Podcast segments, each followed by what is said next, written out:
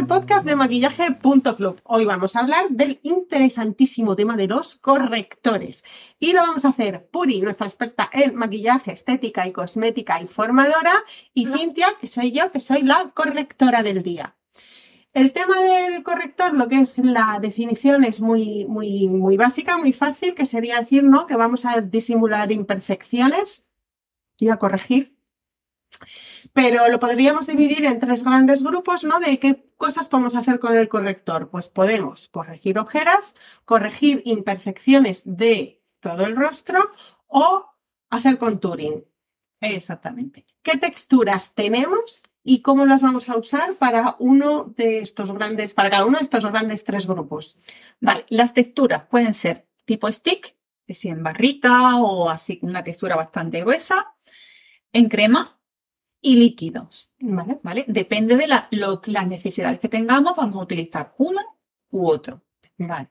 Para ojeras. Para ojeras. Generalmente vamos a optar por eh, lo que son texturas fluidas. ¿Por qué? Porque la ojera es una piel muy finita y entonces no queremos que se acartone, ¿me entiendes? Con exceso de producto.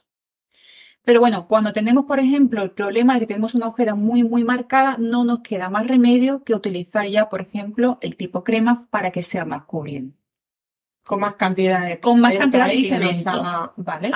Este, eh, las ojeras, las imperfecciones del rostro. Generalmente nos vamos a, mm, digamos, a, de, nos vamos a, mm, a, a poner una, una textura que sea bastante densa, es decir, tipo stick, por ejemplo. ¿Por qué? Porque las imperfecciones suelen ser bastante evidentes. Es decir, por ejemplo, una mancha que sea oscura no la podemos tapar con un corrector que sea muy fluido, porque es que no nos la va a tapar. O por ejemplo, por ejemplo, un granito rojo. Un granito rojo vamos a tener que utilizar, que ya veremos los colores, un corrector que sea verde. Es decir, porque va en la gama, digamos, opuesta de la gama de colores. Es decir, si Vale. tenemos un tono verde, lo neutralizaríamos con el rojo y al revés. En este caso, como es rojo, neutralizaríamos ese color con un corrector verde. Depende de la imperfección que tengamos, vamos a utilizar un color u otro. Eso lo vamos a ver ahora en el tema de ojeras. Vale, pero la textura ahí va a ser más densa para tener más pigmento y atacar ese problema que está como muy definido y concentrado. Pero también es verdad que podemos tener dos tipos de imperfecciones, una muy localizada o una así como más amplia y menos localizada. Claro, por ejemplo, una rosácea. por ejemplo. Una rosácea, vamos a poner un corrector muy fluidito que tira el amarillo e incluso al amarillo verdoso. Pero sería algo muy sutil porque si no se vería muy evidente. Vale. Y lo último sería el contouring. ¿Qué texturas usamos en el contouring? Pues aquí también hay tres texturas. tipo stick, que sería 33. tipo stick, sería tipo crema o tipo también eh, líquido. Hmm. Date cuenta que cuanto menos aspectos damos en, en realizar un maquillaje, eh, nos vamos a decantar por texturas que sean más fluidas. ¿Por qué? Porque se va a manejar muchísimo mejor. Las texturas que son muy densas nos va a costar mucho más trabajarlas. Ay, genial. Y para usar el corrector en cada una de las zonas estas del triunvirato, en cada una de las tres, empezamos con las ojeras. ¿Cómo hacemos para usar correctamente el corrector?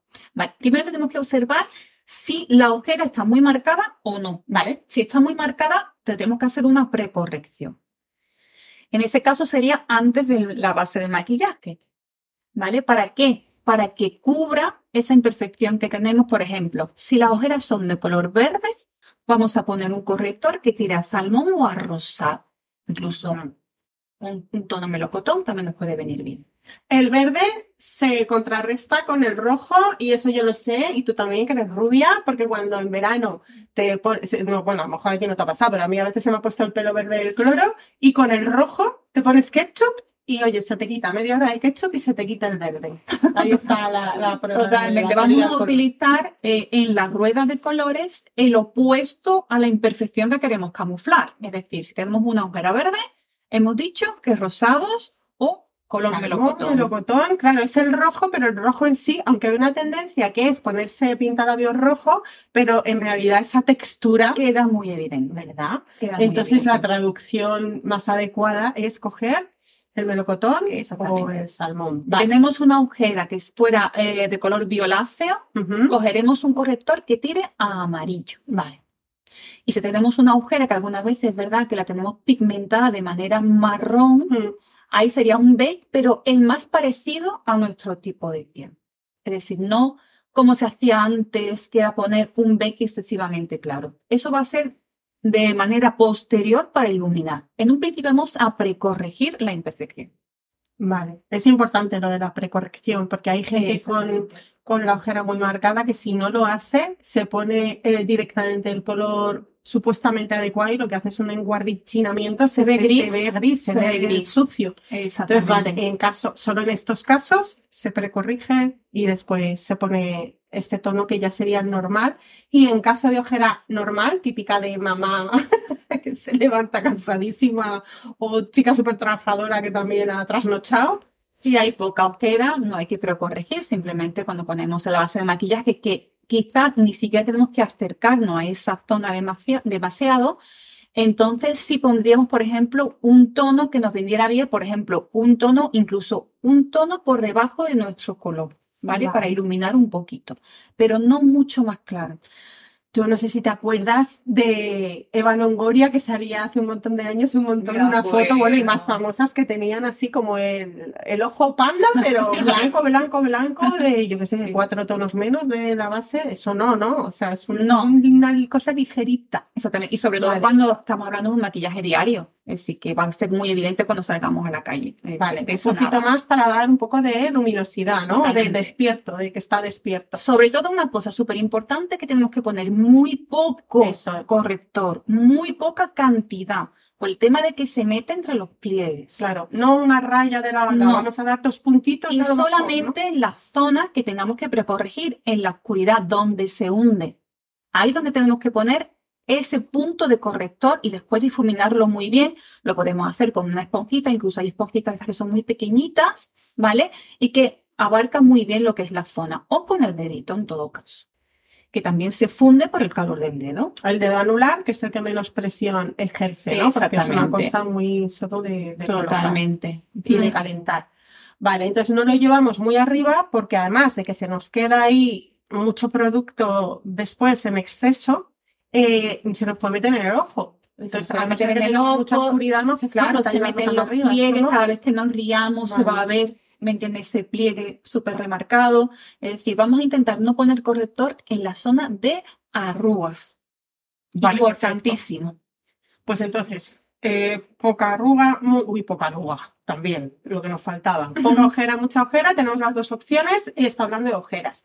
Ya, hablamos de imperfecciones del rostro. ¿Cómo usamos el corrector en las imperfecciones del rostro? Vale, pues ahí, por ejemplo, depende también del tipo de imperfección. Por ejemplo, un granito rojo. Vamos a poner un corrector que sea de color Ketchup, verde. ketchup. de color verde. Si, por ejemplo, tenemos una mancha, que las manchas suelen ser de color marrón, aunque hay también manchas que son más rojizas, ¿vale? Ahí pondríamos un color beige, pero beige del color de nuestra piel, ¿vale? Porque si no, lo que estaríamos remarcando la zona y no nos conviene. Vale, lo que hay que hacer es, eh, en vez de hacerlo a lo mejor con el dedo, ¿no? Hacerlo más específicamente, Con un pincelito en la zona y después a lo mejor con el dedito, pues fundirlo o con una esponjita fundirlo. Y como has comentado antes, con un corrector más denso para que vaya más pigmentado, ¿no? Exactamente. Lo ponemos ahí, así, y luego ya pondremos la ¿no? También hay, por ejemplo, el problema de que puedas tener una rosácea, que entonces sería un corrector mucho más fluido para no ser tan evidente Vale. y que se fundiría mucho con la base de maquillaje. Y para piel apagada, por ejemplo, si se tiene así una piel apagada en Pues, general. por ejemplo, eh, hay correctores de color lila, ¿vale? Que lo que van a hacer dar muchísima luminosidad a la piel y se va a ver la piel como mucho más mm, tersa y más bonita. Vale, perfecto. Y ya, por último, en el contouring, ¿cómo aplicamos estos, estas correcciones, este corrector? Vale.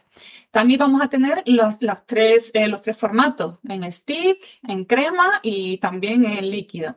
Si somos principiantes, yo aconsejaría que empezáramos con los que son más fluidos, porque van a ser mucho más fácil de eh, difuminar, que esto es importantísimo. El tema del contouring es súper importante el difuminar. A no ser que tengamos, por ejemplo, eh, una sesión de fotos, ¿no?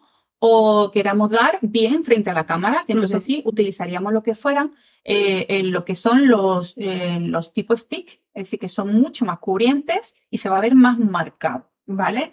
Pero el contouring lo que se trata es de contornear el rostro. Claro que sí, si no es Halloween, mm, déjate, vamos a usar cosas más naturales. Entonces, aquí habríamos, por ejemplo, que, digamos, distinguir entre los correctores claros Ahí está. y los correctores oscuros. Vale. Los correctores claros van a ser para resaltar lo que nosotros queramos, digamos, eh, que se vea eh, bonito, ¿vale? Lo que nosotros pensamos que tenemos bonito, por ejemplo, nos ponemos bonito. Y los oscuros van a ser para, digamos, eh, camuflar, para hundir.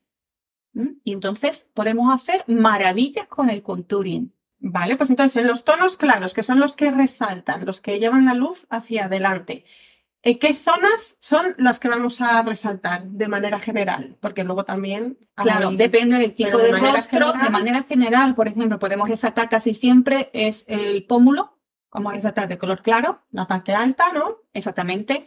Eh, lo que son los nasogenianos, que son las líneas que están al lado de la boca que van desde la nariz, ¿vale? Entonces, esas líneas para camuflarlas, vamos a poner dentro de esas líneas, digamos, un toquecito de corrector y lo vamos a difuminar, para que esa línea no sea tan marcada. Vale, e incluso por alrededor de la nariz hay gente que la tiene como muy eh, roja. Exactamente, exactamente. Alrededor de la nariz y bajando por los nasogenianos, que es una palabra preciosa. Vamos a ponerlo encima del pómulo y también podemos ponerlo por debajo del pómulo, debajo de la corrección oscura. ¿Para qué? Para recalcar todavía más, ¿me entiendes? Esa, eh, digamos, ese relieve. Vale. tanto por encima como por debajo, de manera ascendente siempre. Otra cosita que podemos poner también es un punto de luz debajo de la ceja, en el arquito de la ceja, ¿vale? En la parte del lagrimal para también Ay, me encanta eso. Yo eso lo hago más con sombra y sobre todo a lo mejor con un poquito da un aspecto descansado. Pero si no queremos dar sombra y queremos que sea más natural todavía, exactamente. Después, por ejemplo, para hacer eh, un resultado algo lifting que nos suba el ojo, sería también de manera perpendicular, ¿me entiende? De, de manera, digamos, ascendente en, el, en la esquinita del ojo. Pero la esquinita... Le voy marcando con las manos las zonas, las 100, ¿no? Exactamente. Un poquito, por ejemplo, en la parte eh, central de lo que es la frente, a no ser que la frente la tenga excesivamente grande, que no nos conviene. Y estas naricitas que se ven tan monas, ¿vale? Que se ven como respingonas, las conseguimos también con un toque de corrector en la puntita de la nariz y en el puente de la nariz, a no ser que tengamos una nariz pues ya más, un poquito más prominente que ahí podemos hacer como una unión, ¿no? La puntita, un poquito el puente y un poquito el inicio de la frente, ¿no? Lo que es el entrecejo. Exactamente. Otra cosa que también queda muy bonita es en el arco de Cupido. Ah, sí, sí, sí, me encanta. De queda el labio, como digamos, más jugosito, parece un poquito mayor y la verdad que queda fenomenal. Que es justo donde el labio hace la V. Exactamente. Muy bien. Por si alguien no lo sabía. que el tono oscuro Mm, bueno, no sé si hemos dicho las texturas. ¿Sí las hemos dicho? Las texturas son las, los tres Hemos dicho que dependiendo de si es principiante, es más, más naturalidad o más. Vale. Y entonces solo queda decir en qué zonas vamos a aplicar los tonos oscuros. Los tonos oscuros van a depender mucho del tipo de rostro que tengamos y lo que queramos camuflar. Pero como sí o sí, mm. vale, vamos a aplicarlo en la zona que se hunde del pómulo, ¿vale? Y recordar siempre que no debemos aplicarlo de manera en dirección a la boca ni muy abajo porque va a envejecer. Claro, nos va a bajar. vamos a abrazar el pómulo, ¿me entiende? Con el corrector oscuro. Más en dirección a la nariz que en dirección a la boca. Y por otro lado, por ejemplo, si queremos camuflar una frente ancha, lo pondremos a los lados eh, superiores de la frente. O si queremos, por ejemplo, disimular una papada, lo pondremos en la parte debajo de lo que es la barbilla, ¿vale? Y los laterales.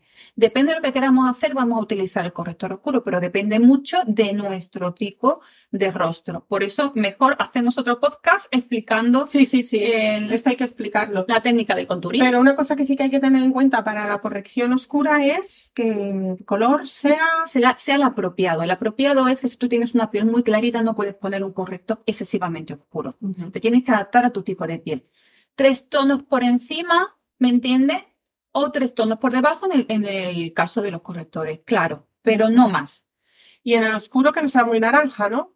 No, y aparte que no tenga eh, pigmentos reflectantes, porque no nos interesa, porque no se dejaríamos sobresalir otra vez la parte que Claro, queremos lo hundir. oscuro se tiene que hundir, tiene que ser más mate. Se tiene que hundir. Y además eso, un- una sombra más natural va a tener un subtono más grisáceo, más verde, nunca naranja ni rojo. Algo que pase Vale. des- más desapercibido, que lo que queremos es camuflar la zona. Perfecto. Y ya para terminar, ¿cómo aplicamos en cada zona, eh, bueno, en cada, en cada uno de estos tres sitios que hemos diferenciado, el triunvirato este, cómo aplicamos, qué herramientas recomiendas tú? En la ojera, por ejemplo. Por ejemplo, lo podemos poner, por ejemplo, si es un tico líquido, que ya tienen, por ejemplo, el que son estas varitas que tienen en el- la punta, como son estas esponjitas, Sí. lo podemos aplicar directamente y después difuminar con el dedito o con una esponja pequeñita. En el caso de las imperfecciones de la piel, como granitos y todo lo demás, podemos hacerlo con un pincelito, ¿vale? Muy, muy, muy, eh, digamos, específico para la zona y después lo que podemos hacer es con el dedito también difuminar. Y el contouring se, generalmente se aplica con brocha y se puede difuminar pues tanto con los dedos o como también con la esponjita porque va a quedar mucho más eh, difuminado y va a ser mucho más fácil de trabajar. Bueno, genial, pues yo creo que hemos corregido bastante, ¿no? De arriba a abajo, yo creo que vamos, estamos corregidísimas. Así que nada, nos esperamos, nos esperamos y os esperamos en el siguiente episodio en el que vamos a hablar de polvos. Polvos de sol, polvos de rostro. Polvos, polvos. Nos vemos muy pronto. Adiós. Hasta la próxima.